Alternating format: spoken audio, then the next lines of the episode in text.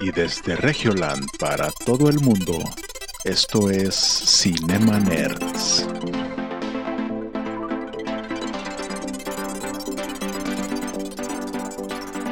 Bienvenidos a Cinema Nerds, el podcast en donde hablamos de películas, series y videojuegos.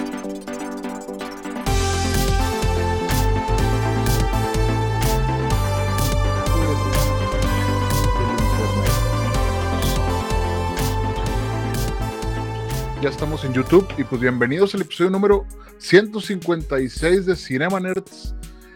Y el día de hoy nos acompaña nuestro Cinema Nerd invitado, que es director de arte, experto en cómics, cine, cultura pop, escribe comedia, hace stand-up, es creador digital, forma parte del mejor podcast con invitados de la colonia Las Torres conversaciones con el bandido diamante y Adrián Marcelo. Le damos la bienvenida a Daniel Guillén, mejor conocido como Daniel Viraña. ¡Aplausos! Muchas gracias, qué gusto estar con ustedes, muchas gracias por la invitación. y wow por esa introducción, o sea, es puras mentiras, güey, pero qué chingón. o sea, honestamente le cortamos como dos párrafos. Sí, ya sé, luego iba a hacer el podcast de puras cosas de mis logros y dije, ah, qué mamón, güey. Sí, sí, no, y, vamos a pues es que la neta nos copiamos esta semblanza de multimedios, porque sale ahí todo lo que ha hecho Daniel, aparte, sí. aparte, aparte decía conductor y todo eso, pero dije, no, no, eso ya lo, no se voy a abrumar la gente con, con, con, Daniel, ¿no? Yo creo que en la página de multimedios les falta actualizar que despedido de que por Conan Big en las oficinas hicieron helicóptero, hicieron helicóptero el último día, güey. Pero lo valió. Pero, no, pero, está bien. Por la anécdota estuvo con madre, yo creo. Sí, la neta es algo, es algo muy chido que, que de esas cosas como que siento que lo soñé a veces de que, ah, chinga, yo estuve en multimedios en un, en un periodo de mi vida. O sea, toparte en los pasillos a Chavana y a Conan y... Yo a Conan siempre que lo veía le decía, ¿qué pedo Watifor? Y el güey me contestaba, ¿qué, qué ha habido Watifor? es, un, gran logro, güey.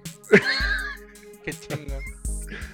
o sea, es, como, es, como hablar su un dialecto, ¿no? De él, así. Exactamente, güey. él tenía su propio idioma. también estuve viendo los episodios anteriores. Ay, perdón. Y, y, vi que estabas en. que había salido en Belly Beto. Entonces, bueno, me aventé toda la anécdota que te aventaste en el episodio. No sé si era un, episodio pasado eh, eh, muy antiguo o ya era reciente y no vi la fecha, pero. Me que, es muy antiguo. desde pequeño estás en los medios como actor. actor sí, güey, fue, fue, un accidente, fue un accidente en el mundo del show business, pero sí estuvo muy chistoso, güey. O sea, una vez iba pasando por un lugar donde estaban grabando una cápsula de Belly Beto y Belly fue que, ah, ¿quieres salir en mi programa? Y yo, que a huevo. Y en ese entonces todavía grababan con cinta, güey. Y era, una, yo tenía una línea súper corta. Yo tenía una, línea súper corta en un sketch de Beto, que, lo, el único pedo era que Beto era tesorero de la escuela. Y tenía que, y se quería gastar el dinero, güey. Entonces yo tenía que decirle que Beto, eres el tesorero y es una responsabilidad, no te puedes gastar ese dinero. Y la cagué 100 veces, güey. O sea, mi línea no, no la podía. Al final, güey, o sea, de tantas veces que la cagué, nada más veía que el camarógrafo le decía a Belly de que, güey, nos estamos acabando la cinta y no tenemos más. Y Belly así recargada en un carro fumándose un cigarro diciendo maldiciones, güey. Yo, ¿qué, güey? ¿Qué pedo? Me imagino la jeta que Güey, estuvo muy chistoso. Y, pues finalmente quedó el sketch. Al final tuvieron que decirme, ¿sabes qué, güey? No digas nada, nada más camina al lado de Beto y ponte a sentir con la, con la cabeza. Y eso fue mi, mi debut en la televisión, güey. Pero al día siguiente, llego al salón de la escuela y me dicen de que mis compañerillos de que Daniel, eres actor, sales en la tele. Y yo lo pensé un segundo y que sí, sí soy. Pero, güey, estuvo muy chistoso que después, años, años después, el año pasado, pues, el, año pasado, o sea, pues les digo que trabajo en una, en una agencia de publicidad y soy, soy, director de arte ahí y hace poco para un cliente que tenemos nos tocó coordinar una, sesión de fotos con Beli y Beto y, le platiqué la historia a Beli. Obviamente me dijo que, pues, no me acuerdo, güey. Pero pues estuvo muy loco trabajar con ella años después ya en otra cosa donde ahora yo era el experto en mi área y ella era la que yo la tenía que dirigir a ella, güey. Oh, ok. Wow. Wow.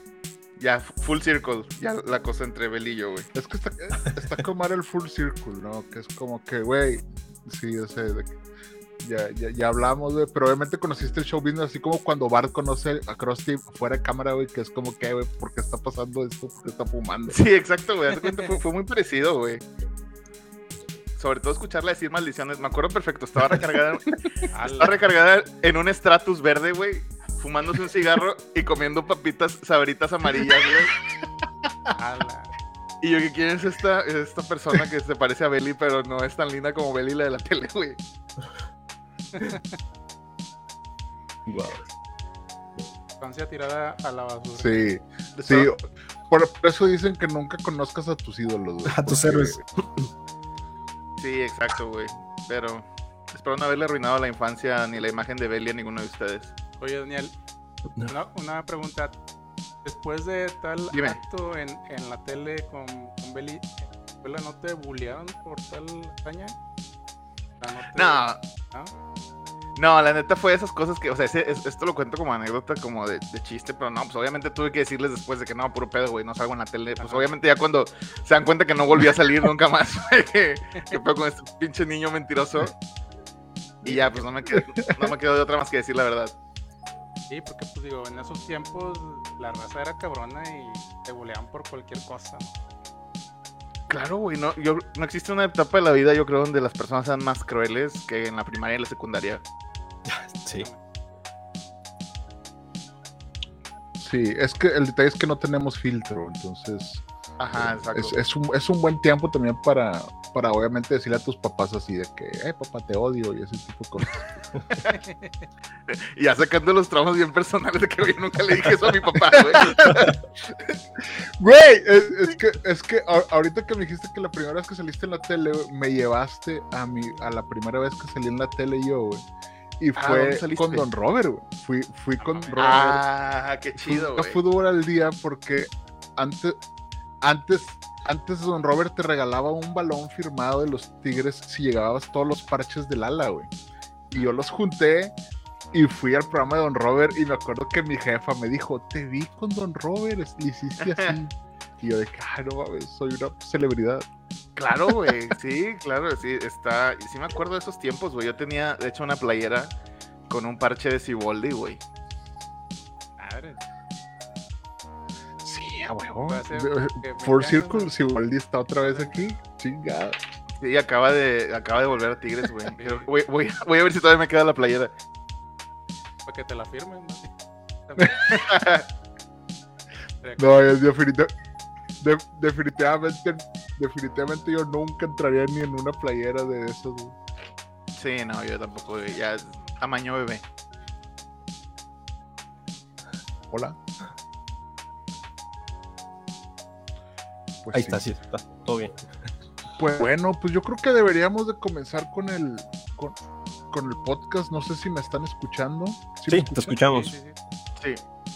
Te, te estás cortando un poquito. No sé si a los demás también están teniendo para ver a Jonás, pero no sé si sea mi internet. Eh, Bueno, es que aquí es Porque, característico que a veces eh, se va. Ah, bueno. Le llamamos el misterio de Jonás, a veces se va, regresa otra persona en su lugar, pero eh, siempre es- regresa. Excelente. Empezamos a hablar tengo- de, tengo- tengo un peque- de Samuel García y de corte, güey. es, es que tengo un pequeño retra- retraso. Tengo un pequeño retraso mental, obviamente. Pues, pues sí, a veces me voy. Se me acaba de comentar, el misterio de Jonás ha vuelto. Pero ya, ya te escuchamos, Jonás. A ver, sí. Una disculpa, una disculpa, pero pues muy bien. No, no, pues a- adelante, yo creo que te- hay, hay- hay mucho de qué hablar. Obviamente, obviamente te- traemos unas preguntas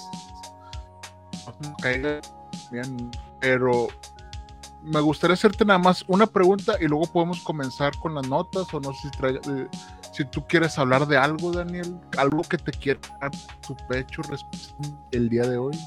Hijo, híjole, ahora sí te cortaste un chingo, Jonás. Yo soy su traductor, dijo que tenemos unas preguntas y, Ok. ¿y que qué? se fue. Bueno, tenemos unas preguntas y adelante, si hay algo que quieras hablar de ti, adelante. Mejor, y... ah, sí, sí, mejor denle. mejor si denle. Si algo... Soy el traductor. No. Nada, a mí me gustaría hablar de cine me, por el nombre. Yo vengo muy preparado. Tengo aquí un teclado escondido y una pestaña en Wikipedia abierta para sonar como que sé todo de lo que vamos a hablar. Y en realidad solamente sé, sé de las películas de ninja americano del Canal 5 y eso es todo, todo el conocimiento que tengo, güey. Permanencia voluntaria. Claro, güey. No, den, denle ustedes, denle ustedes, yo, yo sigo su, su script. Yo tengo una, una, pregunta que es de las primeras películas. Aquí solemos hacer retro reviews a veces de las películas que hemos visto en los años. Ah, una pregunta que veo aquí es película que viste de niño que no deberías de haber visto. Ah, güey. Eh, yo creo que eh, sí, sí, tengo muy marcado ese, esa, ese recuerdo, güey. Porque siempre se lo digo a mi papá. Cuando yo, yo como, como tontito contexto, mi papá nada más me lleva 15 años, güey. O sea, mi papá me, me tuvo cuando salió de la seco. Entonces, éramos como dos niños, güey. O sea, nos, o sea, los fines de semana nos íbamos de que al arcade a jugar maquinitas y nos embolaba a jugar Mortal Kombat, güey. De hecho, mi papá me compró un Super Nintendo y pues en realidad lo compró. Yo después entendí que lo había comprado para él, güey. O sea, para, para, para, jugar pues pendejadas. Y nos embolaba a jugar Mortal Kombat, güey. Eh, eh, hasta la fecha me sigue gustando mucho. Pero entonces cuando salió la película fue que, güey, que una película de Mortal Kombat, hay que ir a verla en este momento. Yo tenía cuatro años, güey. y, me llevó al cine. Y pues hay una escena, no sé si se acuerden, que Scorpion se quita la máscara y es una calavera y echa lumbre, güey. Sí. Y luego Johnny Cage se lo chinga y le, le avienta un escudo y se le, le, empieza a salir como lava de, del cuerpo y se muere, güey. Se quema y queda el puro esqueleto, güey. Y mi papá volteando conmigo de que, oh, qué chido estuvo eso, güey. Este, pero sí, güey, Mortal Kombat. O sea... Nah, pues no, güey, obviamente, pero, pero estaba muy chida, güey. O sea, la neta, este, con mi jefe sí vi muchas cosas, sí. También vi la del cuervo. Um, de Brandon Lee, vimos Terminator. Mi papá me enseñó Terminator 2 y esta es top 5 de mis películas favoritas de todos los tiempos. O sea, una vez estaban pasando Terminator 2 en Fox y me dijo, tienes que ver esta película. Y hasta me dejó dormirme más tarde para terminar de verla, güey. Y, y, es una obra maestra, güey. O sea, yo creo que la veo mínimo una vez al año, Terminator 2. Sí, muy buenas, muy buenas películas de esos tiempos. Oye, ¿tu, ¿tu personaje favorito de Mortal Kombat? Eh, está choteado, güey, pero Sub-Zero, güey. Sub-Zero y, y, Kung Lao son, son mis favoritos. Nadie vence a Sub-Zero, sí, sí. Claro, güey, está bien roto, pero está chido, güey, es demasiado cool. O sea, sí, está cool. Pun intended, pero es muy cool. De acá nos comentan acá, típico, tu papá te compra algo para él y lo usas tú. Y acá comentan, yo ni papá tengo. Bueno, bueno esos son los comentarios, pero... Perdón por tocar fibras sensibles, entonces.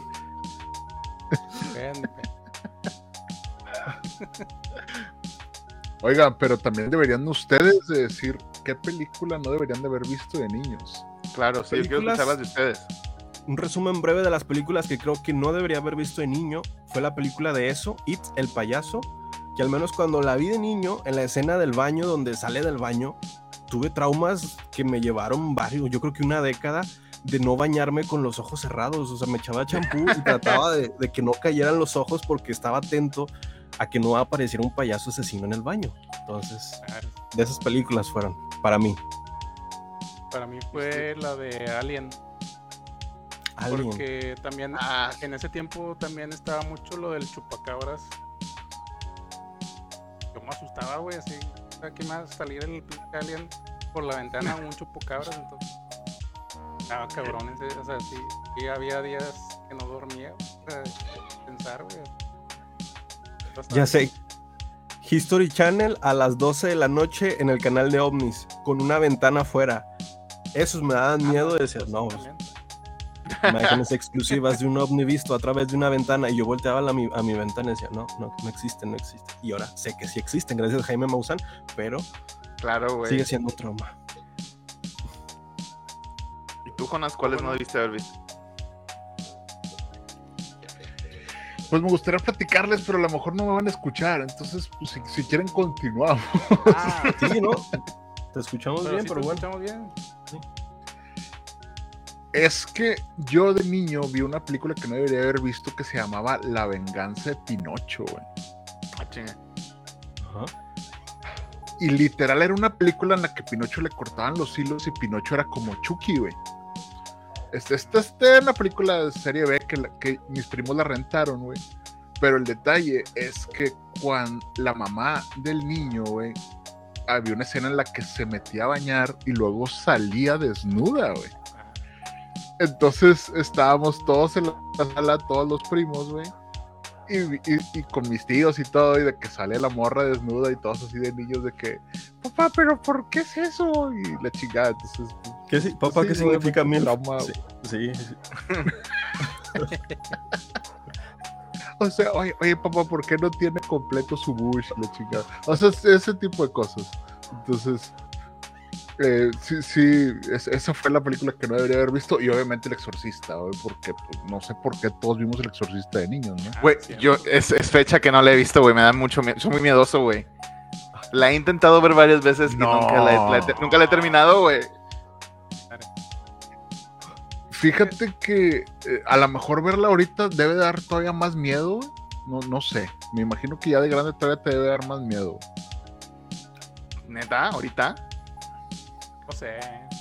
Sí, O sea, porque. porque me imagino que de niño a lo mejor había cosas que no entendías. Y ahorita ya, ya hay cosas que entiendes de, por ejemplo, de la pedofilia y ese tipo de cosas. Entonces, pues es una niña, güey. Entonces, que, oh, digas ciertas cosas muy vulgares te, debe pegar diferente ahorita, me imagino. Ya, tienes razón. Pero no, no, no. mejor, mejor no te asustes, gratis. Fíjate que como quiera de un tiempo para acá, como que me dio de, a ver, güey, hay muchas películas de terror que son clásicos que tengo que ver. Y, me, agarré los huevos y dije, güey, voy a ver todas las que me han recomendado y sí me eché varias. De hecho, hace poquito, las nuevas de Halloween me gustaron un buen. Sobre todo la, primera de la nueva trilogía me, me, gustó un chingo. Entonces me agarré viendo las viejitas y pues los slashers y eso, pues ya como que ya soy menos miedoso. Pero lo que siempre, lo que siempre me van a cagar son los jumpscares. Ese pedo no me acostumbro. O sea, siento que, siento, siento que voy a ser una persona que un día voy a salir en el periódico de que muere hombre de un infarto de que por, susto, por susto en el cine, ¿no? Y pues, qué gacho. Y espero que nunca me pase en un Cinemex, porque sería todavía doble humillación. Pero ¿por qué Cinemex? hablando del patrocinador de este stream, Cinemex. Pero ¿por qué? con madre. no, güey. No, yo voy a, yo estoy dispuesto a remeter contra Cinemex en cada que tenga oportunidad de hacerlo, güey. Estaría con madre que nos patrocinara, pero aparentemente ya no.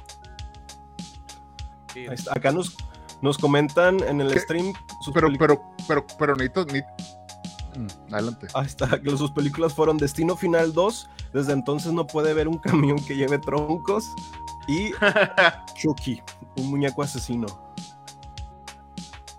Sí, Chucky también da miedo, güey. A mí me da más miedo la de. ¿Cuál era? Donde salían los trocloditas, gorgoditas. pero, es, pero es que si, lo analizas. Los gorgonitas. Gorgonitas, sí, sí. Small Soldiers era cómo hacen esa película de animación, era terrorífico, pero era stop motion, pero antes no sabía que era el stop motion y eso daba miedo. Y pensás que eran juguetes poseídos de a así que llegaron a Hollywood. Ajá, exacto. sí, estaba, esa película estaba bien chida, la neta. Yo me acuerdo que la fui a ver dos veces al cine porque me gustó un chingo. Y tenía los monitos. Ah. ¿Y eran de pilas o eran no, eran normales, eran de plástico súper macizo. De hecho, una vez uno me cayó en la cabeza de mi repisa. Estaba haciendo una repisa y luego lo quise agarrar y me cayó en la jeta y dije, aquí ya se murió este niño ya para siempre. se murió para siempre, pues sí, no, te puedes morir un ratito. O bueno, sí, técnicamente sí. Sí. No, pero, pero pues creciste bien, güey, porque ya ves que hay gente que le pegan en la cabeza de niño y luego se convierten en asesinos seriales y ese tipo de cosas. Pues todavía estoy joven, güey. Todavía puede pasar. Pues bueno. Acá tenemos otra pregunta que va, más, va ligado por una recapitulación de atrás hacia adelante, que son tres películas que han marcado en tu vida. ¿Y, por qué? Justifique su respuesta. Híjole, tres películas que han marcado mi vida, güey. Ajá. Ay, güey, qué, qué difícil pregunta. ¿No quiere alguien empezar en lo que yo pienso las mías? Digo, puedo empezar yo y a lo mejor pues ya ahí pueden tomar alguna idea. En mi caso fue Spider-Man 2 de Sam Raimi, porque fue La vida de niño, yo creo que fue en 2000. Ok. ¿Qué, año fue? 2002, 2006, la película de Sam Raimi de Spider-Man 2.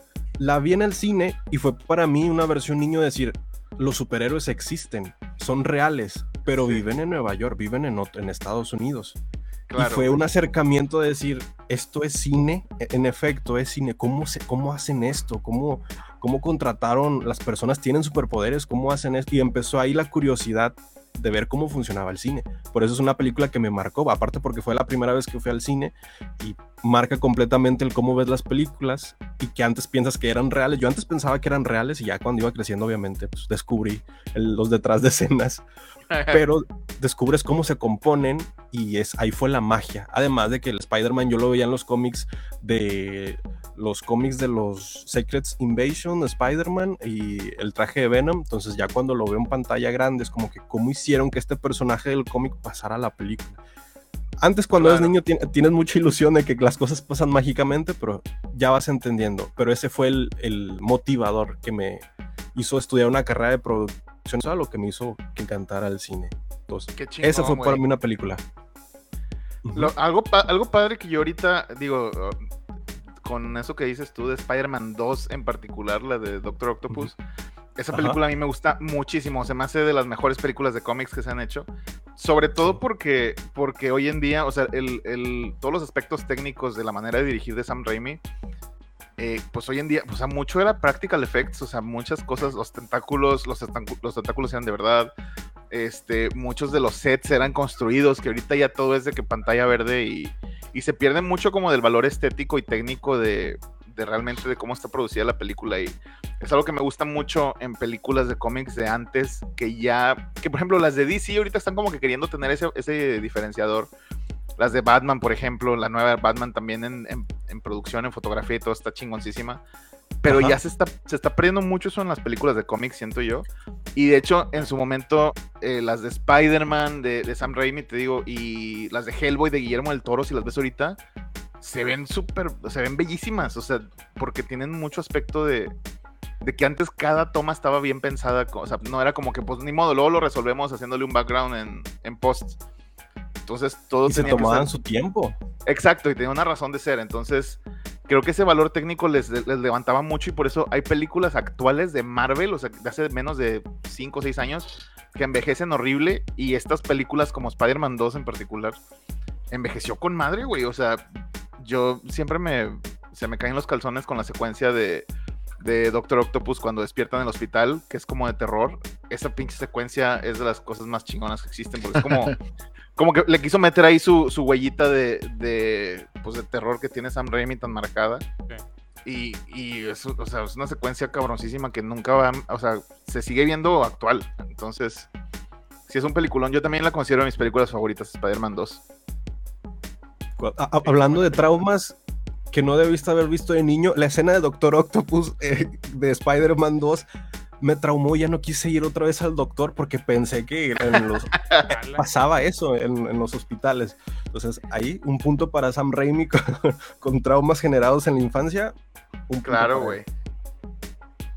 Sí, sí, sí. Oye, Jonás, ya no te ves, ¿no? Se fue, se fue Jonás, pero ahorita regresa. Ah, ya te escuchamos. O sea, en teoría regresé, pero eh, el, link ya no funciona. Entonces, pero X, no, no, no pasa nada. Ustedes. Déjalo, les paso otro link. no, no pasa nada. Pero tú, Héctor, cuéntanos. A ver, no, ahora sí, eh, Daniel, cuéntanos tus películas. O una ah, película que te haya marcado. Pues una, una película que, que sí me marcó. Yo creo que. Pues, Eh, en esa época que salieron las de Spider-Man, luego me acuerdo que salió, salió Daredevil. Que, híjole. Ah, huevo, ah, huevo. Yo en ese momento, a lo mejor no me marcó, pero sí como que abrió la puerta para. como que Spider-Man me hizo como que me gustaran las películas de cómics. Ya me gustaban los cómics desde antes, pero pues no lo consumía tan cabrón, no, no había tanto acceso aquí en, al menos a mi edad, o sea, encontrar una tienda de cómics y en ese entonces los de español eran de editorial Bid y, esas madres. Pues no, o sea, no, o sea, a veces agarraba los cómics que me encontrara y no seguía las storylines. Y a veces veía las, caricaturas. Y me acuerdo que en, en la caricatura de Spider-Man salía Daredevil también a veces. Entonces, cuando sale Daredevil dije, güey, esto ya es la época de las, de las películas de cómics, güey. También por ahí había salido un poquito antes la de X-Men, que a mí me gusta muchísimo X-Men. Pero cuando salió Daredevil, yo te estaba en sexto de primaria, güey. Y me acuerdo que dije, wow, al fin una película madura de cómics. Güey, que, güey, soy un niño, güey, de sexto de primaria, güey.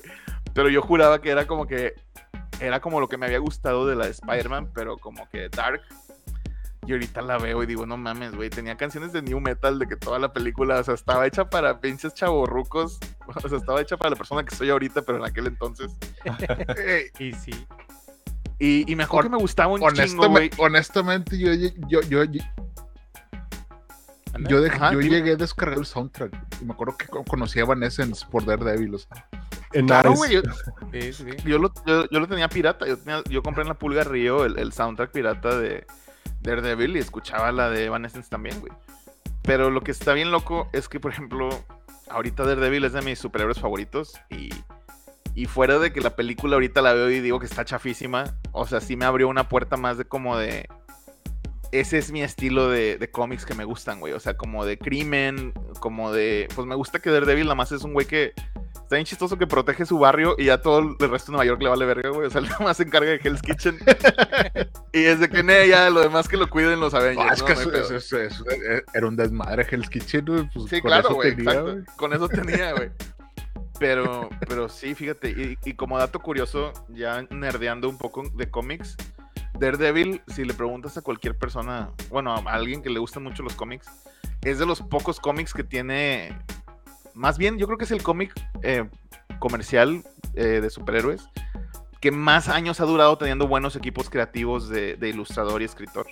Porque hay muchos, hay muchos superhéroes famosos que en realidad si pones ya en un embudo de que cuáles son sus cómics que valen la pena, tienen bien poquitos desde, aunque existan desde los 50, 60, o sea, Iron Man, Spider-Man, a lo mejor Spider-Man es medio controversial, pero no tiene tantos cómics buenos Spider-Man, güey, o sea, realmente, o sea, los fans de Spider-Man sufren más de lo que de lo que disfrutan, más de lo que tienen victorias con cómics de Spider-Man.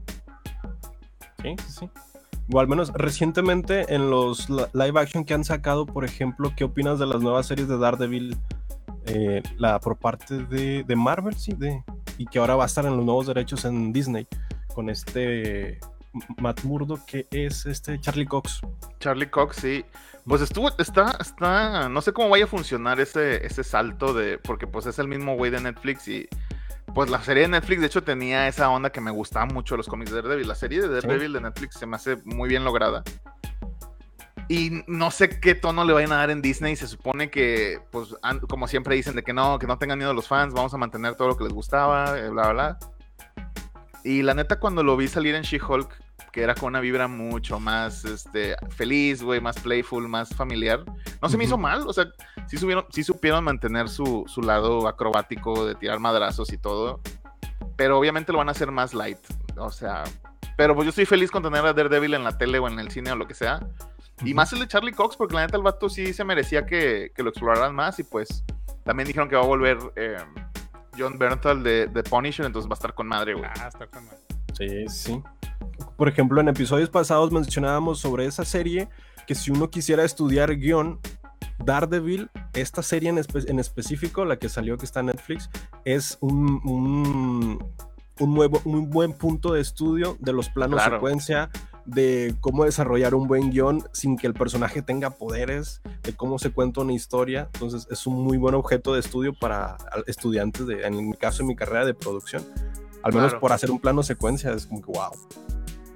Sí, güey, la neta, sí tienen, sí tienen muy buen guion. Creo que eso es lo que, lo que brilla más de esa serie porque la verdad, en el aspecto técnico, sí empiezas a ver mucho. El presupuesto de Netflix a veces sí se quedaba cortito en, el valor de producción. Pero estaba tan bien escrita que no te importaba tanto eso, güey. O sea, realmente sí tiene una muy buena historia que empujaban y estaba, creo que muy bien distribuida a lo largo de los capítulos que tenían. Sí, sí, sí. Acá nos comentan que la cacería de Craven es un buen cómic de Spider-Man. Aquí están defendiendo a Spider-Man y, ponen a la cacería de Craven como un buen cómic. Pero tanto como los de Daredevil.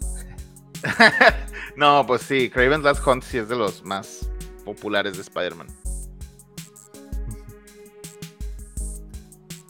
Que por ejemplo, el, el día de hoy creo que subiste una, una, una, una ¿cómo se llama?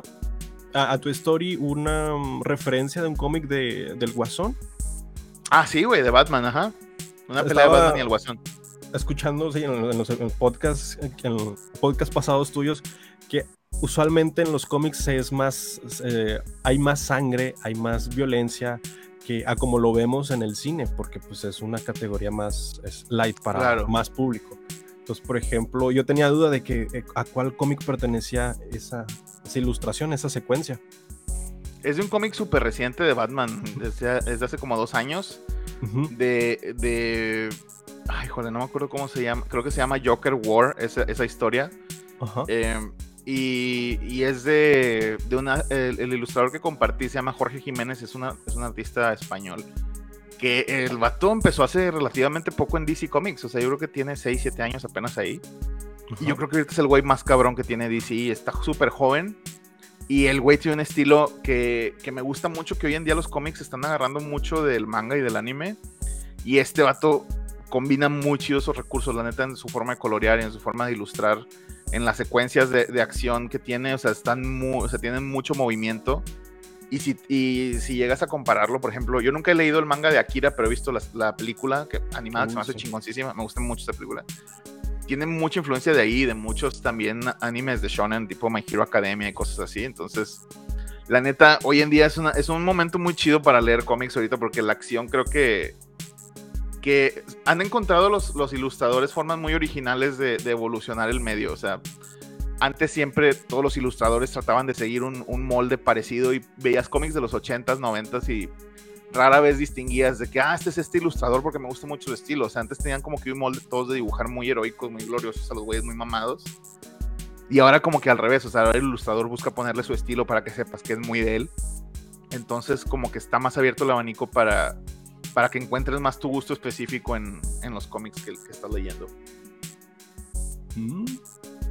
Yo ahorita, por ejemplo, algún cómic que estés leyendo aquí, y que recomiendas aquí al, chat, aquí también están hablando de cómics, alguno que recomiendas que tanto al artista como, sí, el que mencionabas, como este, que a ti te esté llamando mucho la atención ahorita, que te sorprenda. Pues, eh, yo creo que el cómic que sí recomiendo muchísimo recientemente que acaba de terminarse hace unos meses y, es una miniserie de 12 issues, o sea, es muy fácil de leer y es un cómic independiente. Bueno, es de DC, pero vaya, es una historia que no es de superhéroes ni nada, o sea, es como de un print que tiene DC aparte de, historias originales. Se llama The Nice House on the Lake. Les recomiendo un chingo, un chingo, un chingo ese cómic. Es como de terror. No, es de suspenso, pero con toques como de, de cosas medio paranormales. Imagínense la película de Glass Onion, o sea, porque tiene más o, menos, más o menos la misma premisa de que es un grupo de personas en una casa, súper fresa, pero sucede algo que hace que ya no se puedan ir de ahí. Em, y ya, pues no, no, quiero spoilear mucho porque neta es de los cómics más originales en formato que, que he leído. Pero lo recomiendo muchísimo. De hecho, pegó tanto que, que la, la, editorial, la, no me acuerdo quién está en ahorita a DC en español, pero lo sacaron luego, luego también en español y eso rara vez pasa, de que casi siempre llegan un año después o dos años después. Entonces lo encuentran en cualquier Sanborns, Walmart, donde sea ya en español, o si no, pues en inglés, en, pues, donde sea que compren cómics en inglés. Pero la neta se los recomiendo un chingo. Y fuera de ese, otro cómic que siempre recomiendo es uno que se llama Saga, que es de ciencia ficción. Ciencia ficción y fantasía. Y ese ya tiene rato, pero ese es como que lo más universal que siempre recomiendo. Porque es como Game of Thrones en el espacio y a toda la gente que se lo he recomendado que no le gustan los cómics, les ha gustado y ya está como probadísimo ese material. Está, está muy, muy chingón ese cómic también. Saga. ¿El primero cómo se llamaba, perdón? The Nice House on the Lake. En el lago on the lake. Acá preguntan por los cómics. Ahí está. Ah. Acá en el chat dice Waffle, me agradece chico, hay que invitarlo más seguido. Pues bueno, pues un, honor tenerte aquí. No, muchas gracias por la invitación. Eh. Yo, yo aquí ya. Pero ya me apoderé mucho del podcast. Ya platiquen algo ustedes, por favor. No, no, no, no, no. Este, este, este es el podcast de, de Daniel Migraña, obviamente. No, ¿cómo, no, ¿cómo crees? No, no, ¿cómo crees? No, la, es que la mera, la, mera neta, yo les dije a estos güeyes, les dije, este vato sí le sabe, güey. Este podría ser el cuarto Beatle, realmente. No, ya, les dije que yo tengo aquí una pestaña de Wikipedia abierta al lado de, la conversación, por eso, por eso suena interesante, pero es puro pedo, güey, no le sea nada, güey. Ah, por eso brillaban los lentes. Exactamente, güey. De hecho, tengan mucho cuidado con lo que se ve en el reflejo de mis lentes de repente, güey.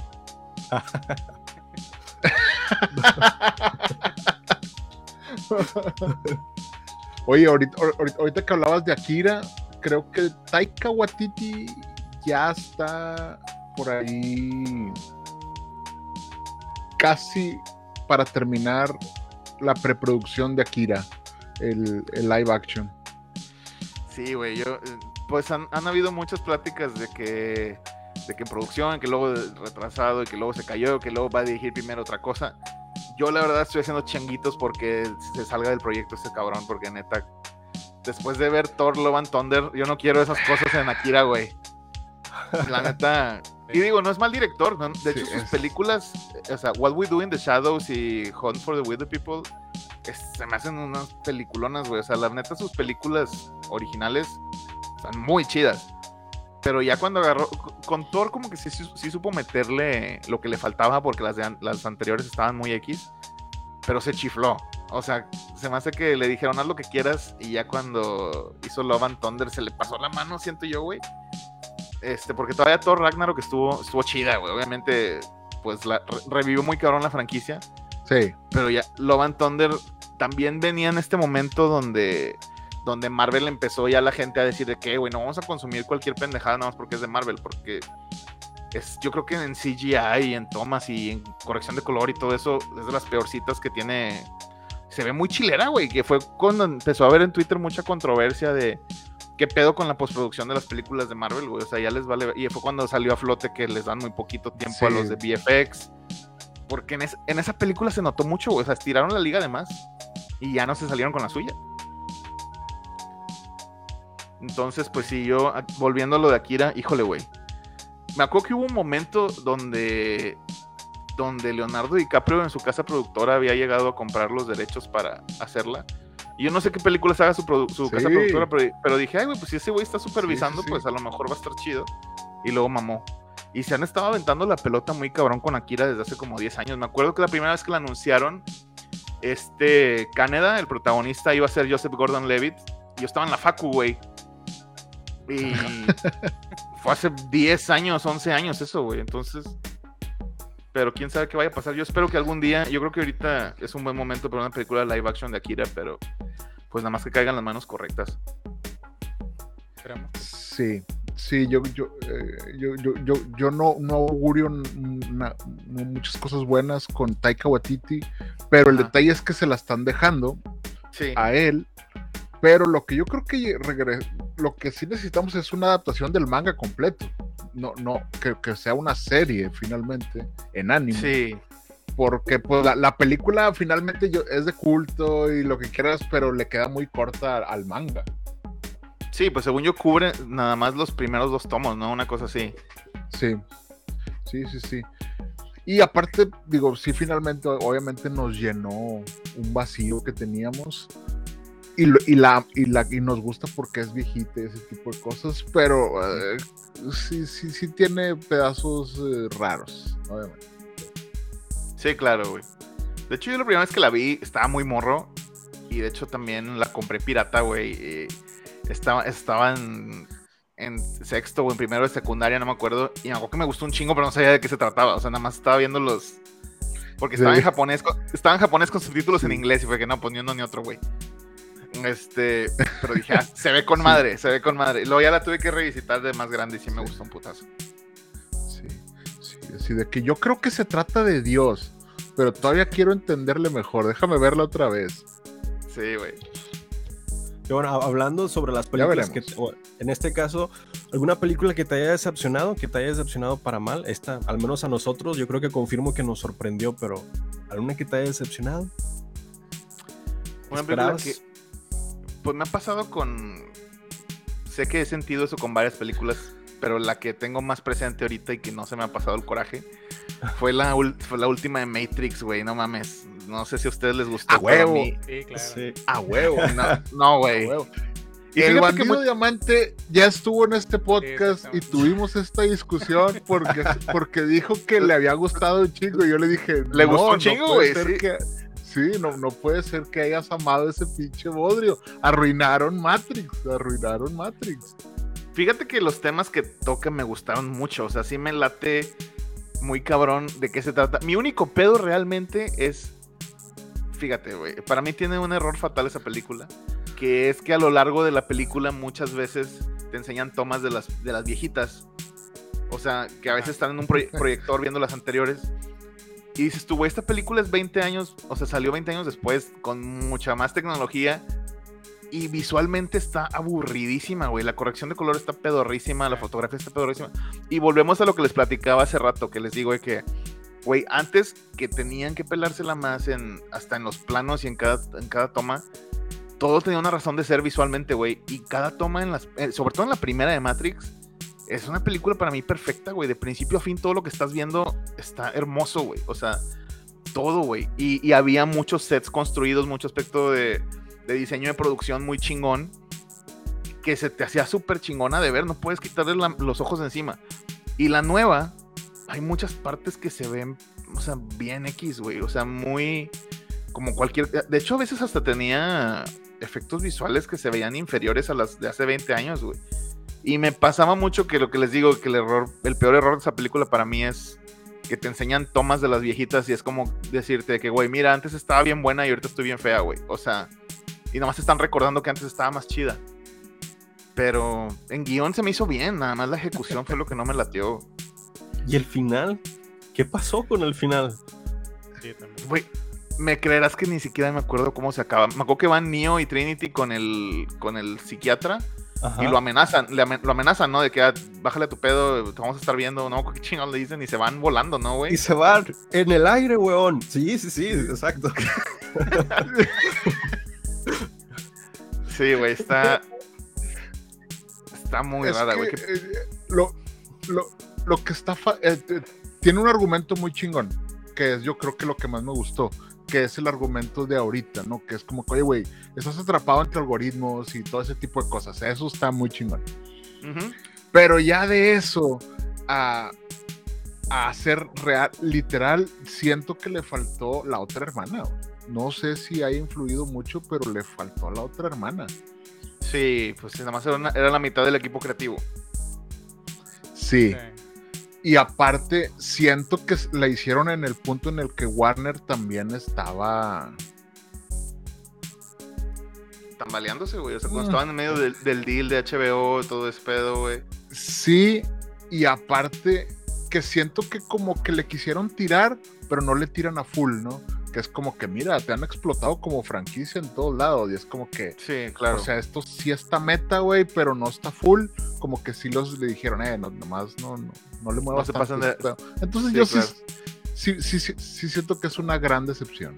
Sí siento que es una gran decepción. No me acordaba. No me acordaba, pero sí. A ver, ¿Qué, pero, pero ¿qué película tienen? ¿Una película que, que, te hayan decepcionado, Héctor? La de Venom 2. Ah, se está copiando, está leyendo el chat. ¿Eh? ¿Leíste el chat? No. no Venom 2 es, horrible, güey, también. Ah, pero pues, o sea, la verdad es que no, no me gustó para nada. Sí, no, eso está fatal también, güey. O sea, sí tiene sus puntos de cómicos esto, pero no, o sea, el giro está... no pasa de ahí. Pues el guion sí está muy carente no, me, no me llenó. Oye, que Pinocho de Guillermo del Toro, ¿cómo es posible que no se convirtiera en un niño de verdad? No, no, no, se me viene a la mente una, una, película ahorita. Güey, me estaba asustando un chingo, güey. No, no. Así Porque ahí me mi único pero. Este tipo está loco, así como que este tipo está loco. No, puedo creer que esté diciendo eso. Es que si el tema en la película Guillermo del Toro es volverse a alguien, un niño de verdad, porque al final no se vuelve un niño de verdad y sigue siendo de madre. Ese fue mi único contra con Guillermo del Toro. Todo lo demás, excelente. Sublime. No, no, no, pero está basada en la historia original, güey. Y en la historia original no se convierte en un niño de verdad. Pues sí. No, no se me viene una película que. O bueno, no sé. Creo, creo que estoy, estoy pensando en inteligencia artificial. Pero es Pinocho, ¿no? Inteligencia artificial también. Claro, güey. Pinocho 3000, esto también. Sí, pues sí, pues es, la misma, es la misma historia de Pinocho, güey. Pero bueno, ahora, otra, una película que realmente te haya, que tú dijeras, esta no daba dos pesos y me sorprendió. Ay, güey, hace poquito. Ay, güey, chingado, ¿con cuál dije eso? hace poquito de esas sorpresas que dices, güey, no puedo creer que me gustó un chingo esta película. Bueno, es que esto es trampa porque obviamente ya ahorita, o sea, ahorita les digo otra, pero en su momento, algo que hasta me burlaba cuando salían los comerciales.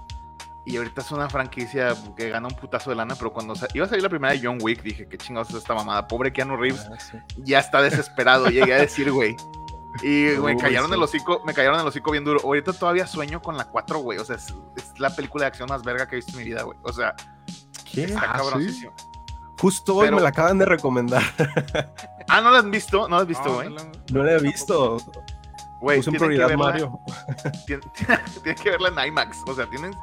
No voy a permitir que la vayan a ver de otra manera que no sea IMAX, güey. Porque está. Güey, es. Te va a una sobredosis de ver tanta acción en una, una sola película, güey es que yo creo que John Wick, la primera, tiene la mejor introducción de personaje de la historia de las películas. O sea, porque nada más te dicen, oye, güey, este güey es el que hablamos cuando quieres matar al coco, güey, y tú fuiste y le mataste a este pedo. Y, nada más estás oyendo a este mafioso tenerle miedo a alguien y no sabes quién es, güey. Eso es lo que está, con madre John Wick, la primera, güey. Ya me acordé con cuál también. Bueno, no me acordé. Este, de hecho, mi novia está escuchando el podcast y me escribió que acuérdate que dijiste eso hace poquito con la de Dungeons and Dragons. Y sí, güey, esa. Ah, ah Dungeons and Dragons también. Sí, sí, mucha, mucha gente está diciendo, güey. Yo pensé que era un Battleship y ahora está. Y digo que está con madre, ¿no? Güey, es que yo no sé ni madres de Dungeons and Dragons, nada. Y también, o sea, yo veía los trailers y se veía pedorra, güey. O sea, hasta en los trailers se veía yo creo que lo, lo, han de haber hecho adrede porque hasta sentí cuando la vi que es de las pocas veces que una película que apunta para ser blockbuster no se gastan las secuencias chidas en el trailer, güey. Porque me, me, sorprendió mucho que todos los ah, set pieces, todos los set pieces interesantes de la película no estaban en el trailer. Y el cast funciona mucho mejor de lo que me esperaba, güey. O sea, me divertí mucho, me reí un putazo, güey. Para empezar, eso también fue una cosa que me reí un chingo y no, no creí, me divertí, me divertí mucho, güey. O sea, realmente, bien por Doños and Dragons, güey. Yo creo, yo creo que se va a volver una franquicia de mínimo otras dos películas más, güey. Sí, sí. al menos no sé si notaste que dentro de la historia y el guion hay muchos plot twists de tenemos que llegar a un objetivo, cambia el objetivo. Tenemos que llegar a otro objetivo, cambia el objetivo. Como si fuera una partida real. Dices, estás en la cueva con el dragón, ¿qué haces? Y es ahí donde te inventas algo para salir de una manera ingeniosa de esa situación. Dices, bueno, pues un plot twist interesante. Sí, Ahora, obviamente sale Aria y, y, mata al rey de la noche. Obviamente, ese es el plot twist que tú esperabas. Pero sí, güey, sí, la neta, esa me sorprendió mucho, güey. Y todavía está en, cines, pero probablemente no le vaya tan bien porque ya salió Mario. Entonces, si pueden ir a ver todavía Dungeons and Dragons. Sí, denle una oportunidad. Oigan, ¿y, ustedes vieron Mario Bros? Yo la voy a ver apenas pasado mañana, güey. Con mi hermanito para tener una excusa de, ah, no, es que llevo al niño a verla, güey. Es que yo nunca, yo nunca fui. No, yo la neta me gustan mucho las películas animadas, me encantan realmente, es, es, broma eso que digo, no me da pena ir a ver Mario, pero yo, yo estoy muy desconectado de todo, yo no fui niño Nintendo, güey, nunca tuve, tuve el SNES y luego ya fue puro PlayStation, entonces nunca me ha acabado un Mario, nunca me ha acabado un Zelda, nunca me ha acabado un Donkey Kong, güey, o sea, wow, Ajá. este, me voy a esperar a que salgan todas y ya llego a ver la de Super Smash, ya cuando se junten todos como los Avengers, Estaría buena esa idea, ¿no? De que creo que ahí pusieron. No, pues obviamente la, crítica la despedazó. Que... Y también su, señal, su wifi. Ahí está, ya regresó. Sí, creo que se quedó trabado, ¿no? Iba a decir que la crítica la, la, crítica la, la, crítica la, despedazó, pero yo creo que es para que no la consideren para el Oscar. Pero obviamente la gente la está amando. Y yo tengo un review directo de el público meta, que es mi hijo de nueve años. Ah, Literal dijo, es una obra de arte. No, ya con eso, güey. El, mercado meta, eh, si dice eso, güey, pues ya es, una obra de arte, güey. Es para la gente que, está destinada. Sí, o sea. No, qué chingón, güey. O sea, entonces. Eh... Ahora, ponle la de Mortal Kombat, güey, a ver qué te dice de esa, güey. no. el, otro, el otro día lo encontré viendo en YouTube videos de donde estaban viendo Mortal Kombat, güey. O sea, pero ya ves que ahí, pues los fatalities y eso del. Ajá. Y le dije, güey, ¿por qué estás viendo esto? Y dijo, eh, vamos a bajar ese juego. Y yo, no, no, ese no. Espérate un año más. Tiene nueve años, güey. No, no, no, no. Pero bueno, hay, cosas peores en TikTok, dicen. No sé. Claro, güey. Sí.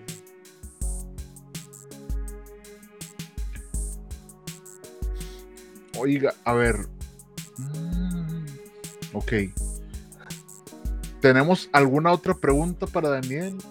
¿Tenemos algún review de alguna película? Que él tenga alguna pregunta para nosotros. recomendación? A necesito, ver. Que, necesito que los tres me digan si tú, o sea, ¿cuál es la película que consideran la mejor película de todos los tiempos? Y yo les digo la mía al final. Y... Yo sé que muchas veces tenemos varias, o depende de la época. Hay, épocas en nuestras vidas que a veces es una y a veces es otra, y luego vuelve a ser la original. Pero a ver, ¿cuál ahorita en este momento consideran de que, güey, o sea, esto considero que es una película impecable de principio a fin? Yo ya la tengo. A ver. A ver, a ver, pues, a ver. Película impecable que aparte para mí formó un estándar de esto es cine. O que esto es una película fue cuando estaba, que estaba yo creo que en secundaria o en preparatoria. Y Va a salir con una mamá que Sonic, güey. Sonic, una vez que los fans tomaron el control y el rediseño de Sonic, dije, esto es cine, esto es el poder del internet. No, no, para mí el estándar de, de, de, empezar a hacer reviews, que dije, me gusta tanto esta película que le debo hacer una review, fue El Padrino. El Padrino que tiene distintos caracteres, eh, tanto del guion como caracterización, como personajes, como actuaciones, que yo estuve fácil una semana actuando como el padrino. O sea, ninguna película me ha llevado a, cambiar mi personalidad como lo fue el padrino. Yo recuerdo que en la... sí, güey, le, dejé la cabeza de un caballo a un compa y le chingada de su cama. Te pones cáscaras de naranja arriba de los dientes, güey. fue, icónico en, ese momento. Y empiezas a hablar así como Marlon Brando, así. Fue ahí donde empecé a buscar quién es Marlon Brando. A donde conocía al Pacino. Ahí fui la primera vez que conocí al Pacino y luego ya toda su filmografía. Entonces para mí fue, esta es una película que no encuentro fallas en la lógica, que está muy entretenida, que incluso me cambió la personalidad como por dos semanas y estuve hablando como a... Entonces, vienes a la familia ¿Qué puede hacer la familia por ti? Que me pases la sal. Ah, ahí hablaste como AMLO, güey, más bien. Aún me falta la interpretación. Aún falta el performance de mi parte. Pero al menos para mí fue el. Creo que mi review de esa película fue un 9.8. Ah, para mí no existen películas de 10, pero sí existen películas de 9.8. No hay una película de 9.9, pero para mí fue un 9.8 de toda. De cuando ya lo puse a desglosar. Dije, bueno, esta es la película más alta que he calificado de estos que 5 años que he hecho reviews. Entonces, para mí, esa fue la película. Es, un, es, muy buen, es una muy buena elección, güey. La verdad, yo también cuando la vi sí me voló la cabeza, güey. O sea, está muy, muy chingona y es, es, raro cuando una película así de larga nunca sientes de qué, güey, cuándo se va a acabar. O sea, porque no tiene un momento de hueva, güey, la película. O sea, todo importa. Es que hasta te da ideas de, y si hago una mafia, dices, no, esto no es legal. Pero así de buena es. Y si hago una mafia, o sea, para empezar mafioso no diría voy a hacer una mafia, güey. Simplemente decía voy a hacer con mis copas un desmadre y ya, ¿no? Me da dos mafias, por favor. Sí. ¿Y ustedes cuáles son las de las de los que faltan aquí? ¿Tú, Héctor. O, yo? Es que mira, para empezar, yo no vi el padrino. Entonces, uh. ya desde ahí estando mal. Nunca. Son esas películas que voy a guardar para mi vejez. El padrino y Blade Runner. Esas no las he visto. Wow. Pero yo la, primera película que se me viene a la mente cuando dices eso es Eterno Resplandor de una mente sin recuerdos. Es, es, una película que se me hace que está. El guion es perfecto. Eh, Michelle Gondry se mamó al hacerla. La actuación de Jim Carrey y Kate Winslet, o sea, es, es un peliculón. Esa es, esa es la película que se me viene a la mente. No sé si me escucharon, la verdad. Sí, güey, es muy, buena película. A mí, la neta, el estilo de Michelle Gondry creo que es donde... Pues, yo creo que es su película con más presupuesto que ha hecho, güey. Bueno, creo que fue La Avispón Verde, pero ahí no estaba nada de su estilo visual. Pero en Eternal Sunshine, la neta, sí, creo que todas sus ideas chidas se las gastó en esa, en esa canasta, de cuenta, ¿no? O sea... Sí, son de esas de las que avientas todo, las que avientas todo. Y sí, a mí también en su momento... Esa creo que fue la primera película que de, los memes de cuando estás morro y de que, ah, soy ese. De que yo juraba que yo era eh, Jim Carrey en esa película. Y en realidad yo era un huerco que vivía con mis papás y había cortado con mi novia en la prepa, güey. O que yo juraba de que, de que, ah, somos iguales. Pero es que aparte, güey, el personaje se llama Joel. Yo, o sea, mi nombre real es Joel, güey. Ah, Entonces, soy ese. Yo sí era, yo sí era si Eras ese, güey. Si eras ese, güey. Me da vergüenza decirlo, pero qué triste, Pero no, es, que aparte, aparte es un guion de. Este, ay, güey, se me olvidó quién, es, quién escribió el guion, pero ganó mejor guion, eh, mejor guion original, como los Oscars. Ok. Es este güey de Charlie Kaufman, es el que lo escribió, el que mismo que ah, escribió Adaptation y todo eso. Entonces es una pistola ese güey. Entonces, yo me acuerdo que es de esas películas que no la quería ver porque el título estaba muy largo, pero cuando la vi dije, no te mamaste, te mamaste, te mamaste. Y bueno, Fight Club también, pero aparte. ¿Tú, Héctor? Yo, mi película que considero pues una de las mejores A New Hope, A New Hope. De las que me marcó también es la de Gladiador de Russell Crowe. Ah güey. Pues, pues sí, o sea, este, esta película, pues obviamente ganó, ganó Oscars, ganó ahí la interpretación de Crow. Nada, o sea, pues, salió ahí Joaquín Phoenix, ¿se acuerdan ahí? Interpretando sí, sí, este. Claro, güey. salía como cómodo. Como cómodo, sí. ¿Cómo, ¿Se, pues ¿Se llamaba cómodo? No me acuerdo. Sí, sí, pues nada, o sea, sí, la verdad es que sí, me, o sea, cada vez que la veo, este, me pone la piel chinita así de cuando están peleando y, eh, pues obviamente las actuaciones, pues tiene mucha carne. pues, no sé, siento que es una, una muy, buena película. no, es cine. o sea, que, no, que no va a pasar de moda, creo yo. Sí, claro, y, yo creo que es de las más características de Ridley Scott, y eso que tiene muchas películas características de este güey, pues tiene Alien también y tiene pues un chingo, pero está muy loco que creo que cada quien dijo como que la película más famosa de, cada director. Bueno, ahí entre el padrino, bueno, Francis Ford Coppola, entre el padrino y Jack de Robin Williams echa un tiro a sus mejores películas, güey, pero... Sí, sí. Ah, bueno, sí. No, güey, es un dato de trivia que aprendí hace relativamente poco y me sorprendí mucho, güey. ¿Cuál, cuál, cuál? De hecho, el, director del padrino. Ah, perdón, dime, dime. No, no, adelante, adelante. Adelante, adelante. es que, una de las preguntas. Una de las preguntas que te vamos a hacer. Perdón. Dale, dale. Ya, mejor me caigo. Adiós. no, no, no, no, te vayas, por favor. Entonces, a ver, a ver. Este, dale, dale, dale. Yo, yo, ya no voy a hablar hasta que Jonas. No, es cierto, ya bien incómodo. no, no es cierto, güey. No, que decía que...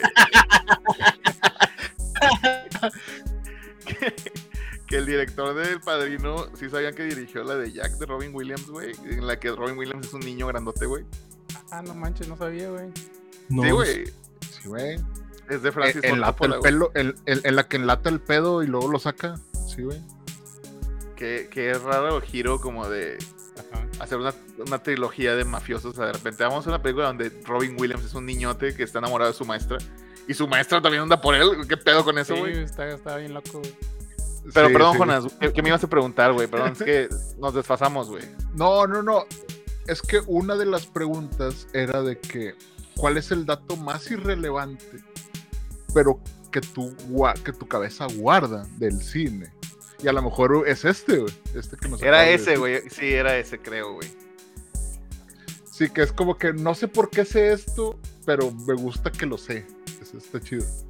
Lo- bueno, tengo, no, no son datos, pero por ejemplo, hace poquito estaba viendo con mi novia la de, de The Parted, la de Martin Scorsese.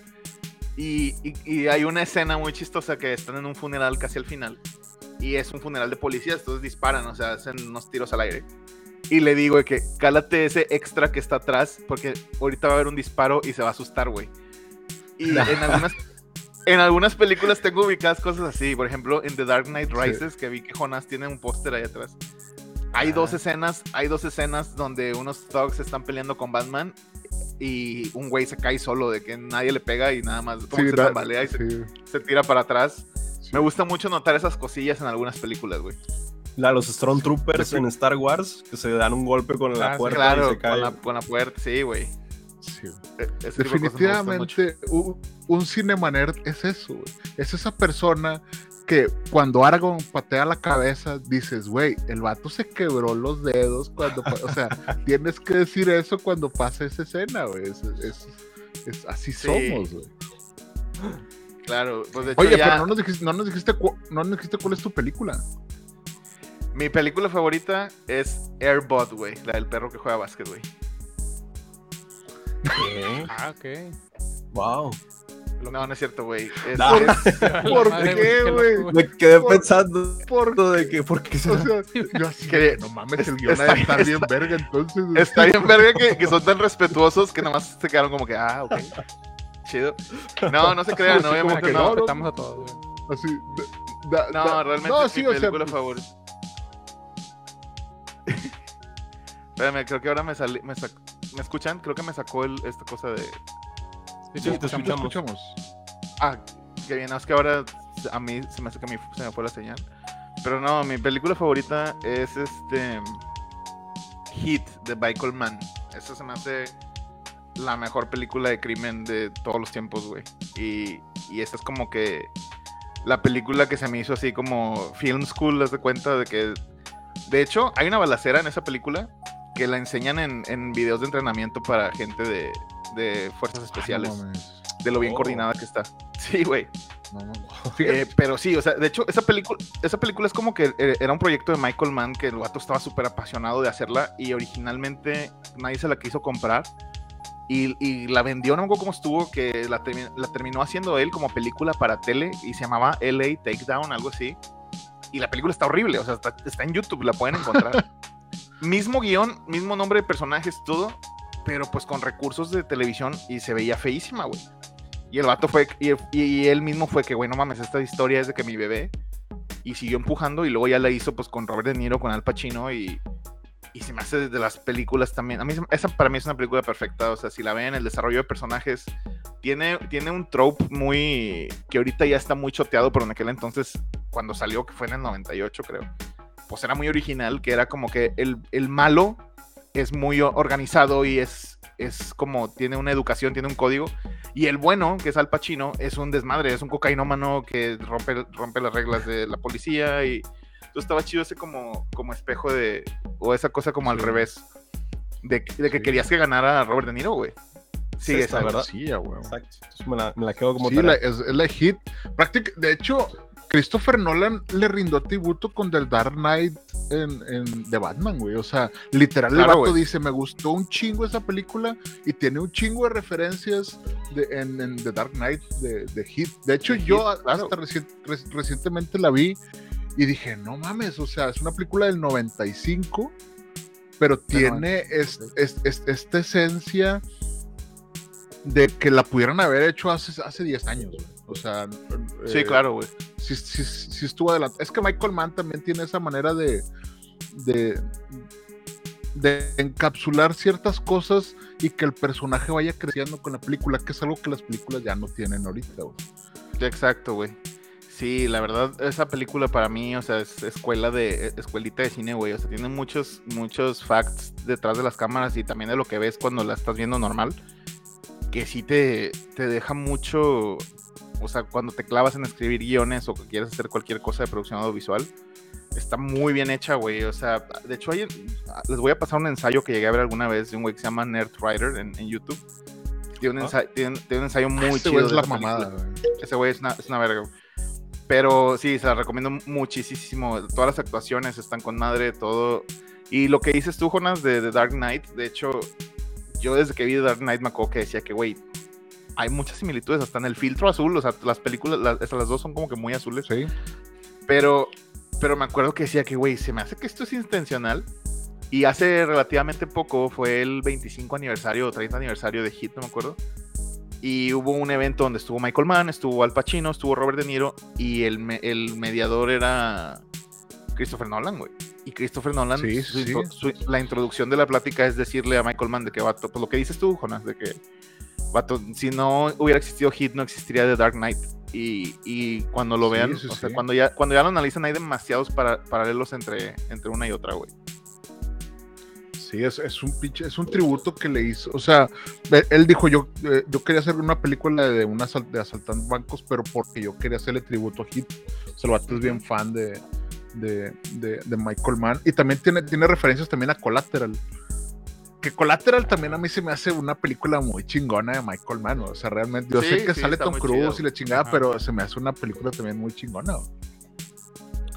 sí, Michael Mann verla. Sí, está en Netflix, creo, ahorita. está en Netflix o en Prime. Este, ah. Entonces, échensela de tarea, la neta. No hay desperdicio, güey. Está, está muy, muy chingona. Sí, de hecho, yo, digo, yo, yo recientemente la vi y me sorprendió, porque recientemente quise ver películas eh, algo viejas y, me, y me topé con el tema de decir, oye, esta película está lenta. Y luego dije, no, ahorita las películas son muy rápidas. Entonces, el, el, el, el, sí, güey, o sea, y vi la de una historia violenta conmigo Mortensen y tú puedes decir, oye, esta película, ¿por qué empieza muy lento? Pero la verdad es que están presentándote el personaje, por qué es como es y por qué va a tomar las decisiones que va a tomar en un futuro. Algo que ahorita no, güey, o sea, ahorita es Red Notice, güey, ah, no, si hay un desmadre, ya son estos cuatro güeyes que son fantásticos y te van a salvar. Entonces, eh, sí se extraña mucho ese cine, güey. ¿Dónde está mi cine alemán contemplativo de tomas de 10 minutos en donde me pongo a reflexionar? Y la película me ve, yo no veo la película. extraña la vieja escuela, sí, sí, sí, totalmente. No, no, es que, es que para ti vieja escuela es 2012, Eric. Para mi vieja escuela es, eh, es, es, Jurassic Park, güey. O sea. ¿Cuántos años tienen todos aquí? O sea, me imagino, por lo que escucho, que Jonás es un poquito más grande que los demás, pero... no, pues este, yo tengo 38 años. No sé, no sé cuántos tengan ustedes. Ok. ¿26? A la verga, güey. 35. Ok, pues estamos, está variadito. Yo tengo 32. Ahí está. Toda, la escala, sí, es completa. Sí, claro. Sí, por, eso, por, por eso digo que tú podrías ser el cuarto Beatle sin problemas. Pero los Beatles ya eran cuatro, güey. ¿Eh? No, ya sé, pero se murió, se murió Paul McCartney, acuérdate. Sí. Ah, sí, cierto, entró el, el Paul McCartney 2.0. Oigan, nos dejaron la, más para no, dejar pasar. nos compartieron acá en el chat sus películas favoritas, nada más para no dejar pasar y mencionarlas aquí. Mencionaron The Batman, la más reciente, Something in the Way, Mario Bros. Ok, ok. Pacific Rim.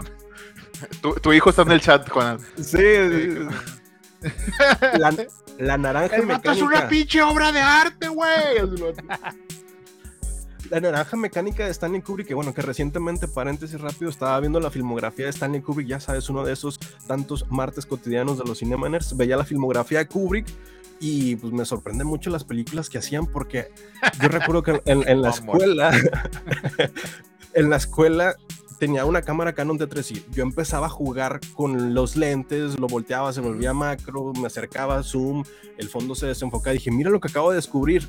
Y luego llegaba un profesor y decía, eso se llama efecto vértigo. Y lo hizo Stanley Kubrick hace muchos años. Y no es cierto. Mira esta película de Stanley Kubrick.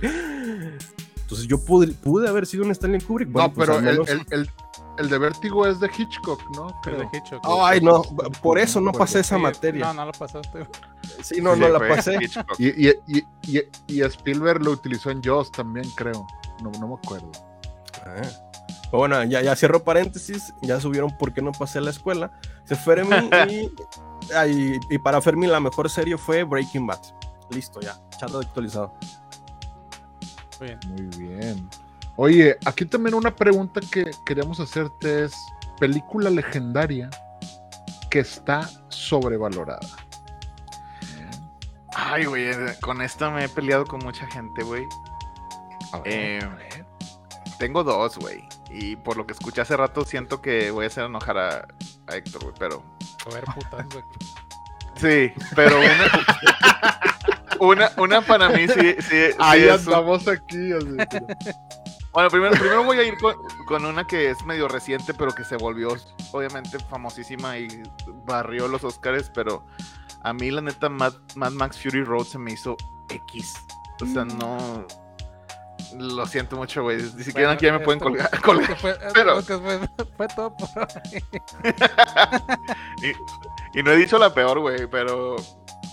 Pero la neta, a New Hope también se me hace.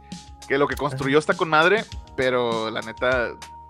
Ya cuando las pones como en retrospectiva de, Star Wars, yo creo que toda la franquicia de Star Wars, eh, por, de todo lo que ha sacado, yo creo que tiene dos películas buenas y una es El Imperio Contraataca y la otra es de, de Last Jedi, güey. No, espérame. De la última trilogía. Sí, sí, de la, sí, sí, es de Last Jedi. Y ya. El último, es el episodio 8, ¿no? Sí. Oh, no, el episodio, es el episodio 9, el último Jedi. Creo que es el episodio 9. No, ese es Rise of Skywalker, ¿no? Ah, no, ya sí, es el episodio, el episodio 8. Es la, es la, la última trilogía estuvo muy mala, ¿no?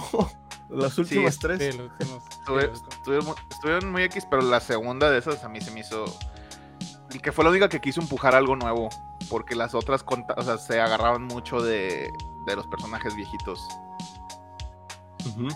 Oye, pero Mad Max, ¿por qué no tiene.? Bueno, obviamente a mí Ridley Scott, como que sí tiene algo que me causa como que algo malo en mí. Pero ha hecho, muy buenas películas. He dicho que es un futuro documental de Monterrey. Falta de agua, pelear por recursos, lo más cercano que estamos. Pero Mad, Max es de George Miller, güey. Ah, de George Miller, perdón, sí, cierto, sí, cierto, tienes razón. Pero, el pues detalle es que utilizó muchas cosas prácticas, güey. Eso fue lo que a mí me gustó de esta película. pero la verdad es que, eh, pues, pues la puedes ver sin diálogos y la entiendes. O sea, ese es el único detalle que, yo le encuentro, güey. Sí, claro, o sea, obviamente en el aspecto técnico está cabroncísima, o sea, cómo hicieron las persecuciones y toda la... Hasta el güey que iba tocando un pinche bajo raro en una camioneta, ese vato sí lo hizo así, güey, o sea, dices tú, ah, qué chingón, güey. Pero, o sea, no tiene, no tiene sentido que vaya tocando la puta guitarra, pero lo hizo. Pero pues lo hizo porque podía, güey. Este, pero, pero no, güey, pues prefiero ir a la Arena Monterrey a ver los Monster Trucks media hora y tomar unas cheves. Y es el mismo pedo, güey. También salen flamas de todas partes y, hay camionetas y, monas chichonas, güey. O sea, es lo mismo, güey. Sí, sí. O sea, la neta, no sé, o sea, se me hizo como nada más una persecución sota grandota, güey. Y o sea, empezó y, como empieza como en pinche cocaína la película, claro que me ganchó inmediatamente. Y fue que, güey, este pedo está increíble. Y luego cuando te das cuenta que así es toda la película, ya después de un rato era que, güey, ya, o sea, ya chole, ya por favor. Y pues no, no, es que desafortunadamente en el mundo distópico de Mad Max, pues, pues no hay para dónde hacerse, güey. Pero es muy diferente las la, de Mel Gibson, obviamente. Claro, güey. Sí, sí. pues ya, güey. Sí, pues hay público para todo, creo yo. Pero, sí, no, pero, pero, ¿para qué, pero, pero, ¿para qué te enojas, Héctor? ¿Para qué te enojas? no te enojes, sí, no, ya cuando, no te enojas. Cuando vi el Yoda y el Stormtrooper atrás, dije, chingado, güey, me voy a meter en pedo. Pues la última de Mandalorian. ah, no, No, no, no. fallé. No, a, a ver, pero, pero usted, ustedes también tienen película que está sobrevalorada para ustedes, ¿no? ¿O no? Sí, yo creo que ya para ir cerrando, porque ya, ya, fue la, ya pasó la hora y, Ajá. y ya para ir cerrando la última pregunta, ¿cómo ven? Ok, ok, ok. Ya está, película sobrevalorada. Aquí nos menciona Fermi el Eso club de la está. pelea. Uh, lo que te dijo, Ah, Jonah, ah. el club de la pelea. Ah, ah, nada más porque no conocen a Chuck Palahniuk, güey. Por eso, por, eso creen que está sobrevalorada el club de la pelea, güey. Pero realmente Chuck Palahniuk escribe cosas sorprendentes, güey. Hay una historia de una niña que va al infierno a buscar al diablo a matarlo, güey, con una espada, güey. Esa historia es de Chuck Palahniuk, igual que Fight Club. Pero bueno, pues no están listos para tener esa conversación. Sobrevalorada. Mm. No sé, a mí me gustan todas las películas. Yo las sobrevaloro a Bueno. todas. Sí, yo también.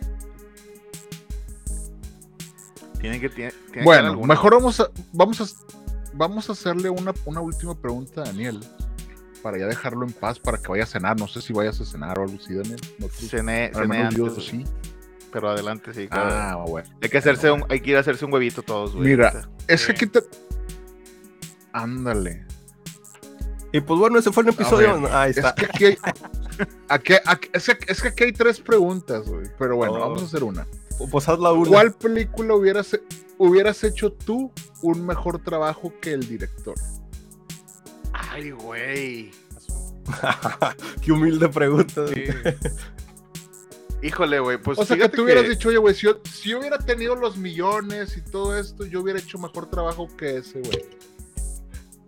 Pues digo, es el tipo de cosa que creo que nunca puedes decir porque en su momento, pues por algo pasó todos los filtros que tenían que pasar.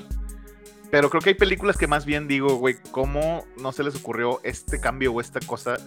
La- me acuerdo que cuando salió, de hecho, Justice League de Joss Whedon, salí pensando cómo puede ser que hayan dejado, o sea, cómo pasó todos los filtros de esta película llena de plot holes, llena de que se nota que cortaron cosas que no conectan entre sí. Pero pues luego, luego salió Zack Snyder's Justice League y a mí me encanta esa película. A mí se me hace, esa película me puta, güey. O sea, mucha gente le tira, Muy bien. pero la neta, para mí sí es, sí es un logro, güey. De hecho, la acabo de volver a ver ayer. Este, pero ahí ya dije, ah, güey, entonces no, no el, el pedo nunca fue la película, fue los cortes que le hicieron y los ajustes de guion y los reshoots. Sí, sí. Porque el- lo que, la visión original sí estaba, sí tenía mucha coherencia, güey. Y también me pasó con, con la segunda de Spider-Man de Andrew Garfield que dije, güey, puta, güey, o sea, Sí. porque tiene mucho potencial. El Spider-Man de Andrew Garfield tiene mucho potencial. Él como Peter Parker y las secuencias de él haciendo cosas de, de, de Spider-Man. Muy, mucha acción chida, güey. O sea, pero está muy cursi, güey. Está, o sea, hay una parte donde pone I love you con telarañas en un puente y es que, ay, güey, no mames, pinche Gossip Girl, güey. No sé qué chingados estoy viendo, güey. es, es que ahorita traigo mucho Gossip Girl porque, porque lo estaba viendo con mi novia, güey. Y pues es, es la verdadera prueba de amor, güey. O sea, como Oye, que sí, quieres, quieres, qué prueba, eres tanto ¿eh? alguien que, que ves Gossip Girl con ella porque te gusta mucho esa persona, güey. No, Pero- no, no, no me acu- no me acuerdo dónde escuché el chiste, pero que era con The L World. Y dice, no, güey, es que estoy viendo The L World, pero la estoy viendo en silencio, o sea, en mute. Y de que, güey. ¿Por qué, güey? Pero sí, güey. ¿qué, ¿Qué películas sienten ustedes que pudieron haber hecho un, un mejor trabajo? O que le hubieran cambiado algo. No, es que definitivamente Justice League de Josh Whedon fue, obviamente sí, se mamó. Se, Se ma- pasó se- de o sea, sí. se pasó. Sa- eh, o sea, saboteó, sí. saboteó DC, güey. Sí, o sea, obviamente, pues pasó todo lo que pasó. Obviamente, a- al menos yo soy fan del Snyderverse y siempre voy a. A mí me gustó un chingo Batman contra Superman, me gustó un chingo Man of Steel. Y obviamente me gustó Justice League, el corte de Zack Snyder. Pero Joss Whedon, siento que, que fue el, el vato mamón que dijo: Yo te voy a reinventar este pedo. Y luego no supo qué chingados hacer. Entonces, pues sí, yo, yo, yo, yo, yo sí creo que. eh, el detalle es que no hubiera podido haber yo hecho una, una mejor película que Zack Snyder. Sí, Pero a mí, pues obviamente a, a mí me hubiese gustado mejor hacer, no sé, o sea, eh, un Pacific Rim o un Blade 3. Pues a lo mejor a mí sí me hubiese gustado hacer una mejor chamba de lo que ya se hizo. ¿no? Pero no sé, no, no sé si haría una mejor chama que Guillermo del Toro. claro. O sea, ¿te, hubiera gustado hacer algo mejor que Pacific Rim 1 o que la 2, güey? La 2, la 2, la 2. Ah, ah porque la 2 la 2 ya es de esas películas como que Bandido dice el término, es película de comité, güey, o sea, no tuvo nada que ver con Guillermo del Toro, o sea, la hizo el estudio sí, y, sí, sí. y se nota un chingo, o sea, fue una basura, güey, la 2 es de esas súper desconectadas de la original, que es lo que pasó también con, con Kick-Ass 2, güey, o sea, que se nota que ya no tuvo nada que ver la gente que, que hizo la 1 y la 2 ya es de que, güey, que, o sea, creo que la dirigió Ah, no, güey, no, me estoy equivocando. Fue con G.I. Joe 2. No sé por qué sé este dato. Pero la... Pero la, la 2 la dirigió un, vato que había hecho puras de esas de que Step Up y Step Up to the Streets y cosas así, que son de coreografías de baile, güey. Ah, no mames. Sí, o sea. No, pues es que esa no la vi, la verdad. Pero sí. Ah, ya me acordé, güey. Kikas 2 la dirigió el, la persona que dirigió las de Never Back Down, que están súper chafas, güey, que son de esas de adolescentes gringos, güey, que, que se Que sí son de gente bailando, ¿no? No, esas son de peleas, güey, de güeyes que hacen MMA, pero están súper chafas, güey. ¿Y dónde sale ah, Jim Carrey la 2? Sí, sí, sí. Perdón, me dijeron algo, no escuché. Ah, donde salía la de Jim Carrey en Kick-Ass 2. Sí, sí, sí, esa, es la 2. Tiene sus cosillas chidas, pero, pero está dirigida con las patas. O sea, se ve que está hecha con una fracción del, presupuesto de la 1. Pues sí. Bueno, acá en mi caso, que diría que no, no lo habría hecho mejor, pero sin duda hubo su momento donde cuando estaba escribiendo guiones, me em, enseñaba borradores, ya lo había mencionado aquí en, episodios pasados, eh, a, veces enseñaba borradores a mis profesores o, amigos y me decían, es que se parece como a la de Deadpool. dije, pero es que yo este guion lo hice antes de que saliera Deadpool de, con Ryan Reynolds en la, la, sí, la, la película que lanzó. Entonces para mí fue un, es que ya no va a ser original porque ahora cada vez que muestre el guion van a relacionarlo con Deadpool y la trama son muy similares y los personajes, obviamente no fue la influencia de los cómics, sino fue una similitud con la película. Entonces ya cuando muestro ese guion me dicen, bueno, pues es que es un guion que parece copiado de la película. Y dije, pero es que yo lo hice antes de que saliera la película. Entonces fue un guion que tuve que desechar y dije, ah, tal vez lo hubiera hecho quizás a un estilo tipo Deadpool con Ryan Reynolds. Como de acción, comedia, así. Sí.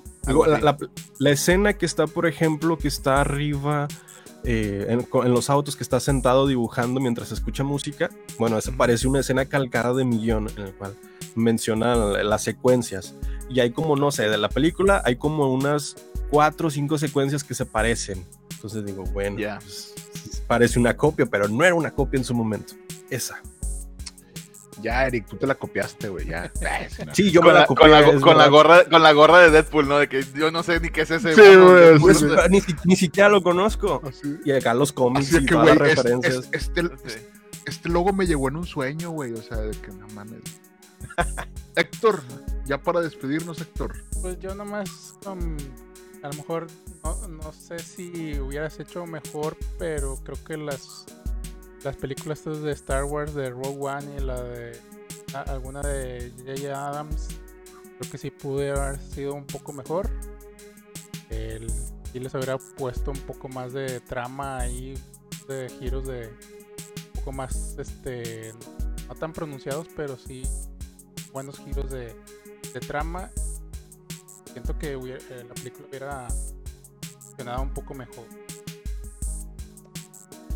Nada, pues es simplemente estas películas que, les faltó mucho a su guion. Ok. Dirías que lo habrías hecho mejor que Diego pues Luna. mira. Estás diciendo en exclusiva. yo creo. Así yo escuché. Yo creo. Yo creo que lo mejor de este ejercicio es que todavía podemos hacer eso. Todavía tenemos chance porque tenemos para vivir como 40 años más. Entonces yo creo que todavía podemos alguno de nosotros tener esa chance. Está mencionado la, la, película de Nobs. Yo le hubiera cambiado al final a Nobs. Listo, ya, cierro hilo. Eh, no, güey, son, son ángeles de evangelio, cállate ya, güey, esa película está con madre, chingada. Eh, sí está bien chida, no, no, no sean así, güey. Sí, sí, fue muy buena. Solo que el final, como que, oh, empezó muy bien. Pero sí, sí, es muy buena. Todo está, todo está perfecto, no te apures. Pero bueno, pues agradecerte, Daniel, por haber estado con nosotros en este episodio. Una disculpa por mantenerte tanto tiempo. Yo sé que tienes muchas cosas que hacer, pero, pero obviamente teníamos que sacarte el, mayor jugo posible para nosotros. Ay, cabrón, sí me, sí me siento muy exprimido en este momento, güey. Gracias por sacarme todo el jugo, Jonas. Qué, amable. qué, amable y gentil. No, güey, la neta. No, no, pues, para servirte, para servirte. gracias por la invitación. Este, me la pasé muy chido con ustedes. Fue un gusto platicar y ya estaremos platicando otra vez en un futuro. De verdad, gracias por la invitación. Está muy chido el concepto de su podcast. No, hombre, aquí, aquí eres bienvenido las veces que quieras venir. Porque obviamente tú sí le sabes y pues podrías aportar. obviamente. Gracias, güey. Y pues bueno, ahora sí despiden el episodio. ¡Abros! Pues bueno, este fue un episodio más de los Cinemaners con un invitado especial. Muchísimas gracias, Daniel, por estar aquí. Nos aportaste bastante, muchos clips, mucho contenido. Nos dejaste tarea, entonces vamos a tener ahí ah, tarea que investigar. Yo ni siquiera sabía que existía la de Hit, ahora sí sé, y sé que está en Netflix, por ejemplo. Y, sí, güey. Pues bueno, hablamos, váyanse a ver Hit en este momento. Y de nuevo, pues muchas gracias. ¿Cuáles son tus redes? Muchas, muchas gracias. Me pueden seguir como Daniel Migraña en, Instagram o en Twitter. Este, en Facebook no me busquen nunca en su vida, por favor. Ok. Ah, ahí, me encuentran. Este, ahí en, Instagram subo algunas cosas a veces de, de, pues de mis pendejadas, güey, de los podcasts donde a veces voy. Y en Twitter, pues ahí siempre estoy escribiendo estupideces, güey. Entonces ahí me encuentran eh, echando madres de películas muy seguido también. Entonces, pues por si me quieren seguir ahí, dense la vuelta. Muy bien. Va, va. Órale. Ya nosotros nos pueden seguir, ¿eh? Arroba CineConnector. A mí me siguen. A mí me encuentran como arroba Jonas Bain. Yo sé que no me escuché, pero bueno. No, sí te escuchaste. sí, te... escuchaste. Y ahí me pueden seguir como arroba Waffle. Ya nos verificaron en Twitter. ¡Woo! Y el podcast, sobre todo, lo pueden encontrar en arroba CinemaNersMX, donde publicamos todos los. Hacemos en vivo todos los martes a las 9 pm y lo puedes encontrar en plataformas de Spotify, Apple Podcasts, Google Podcasts y las demás plataformas de streaming, arroba CinemaNersMX. Se llama de memoria. Bueno, adiós. Hasta luego. Muchas gracias. Gracias, Daniel. Gracias a ustedes. Adiós. Gracias por escucharnos. Búscanos en redes sociales como Cinema MX, en donde no solamente hablamos de cine, sino también de series y videojuegos. No olvides seguir este podcast, darle like y suscribirte. Gracias. Hasta la próxima.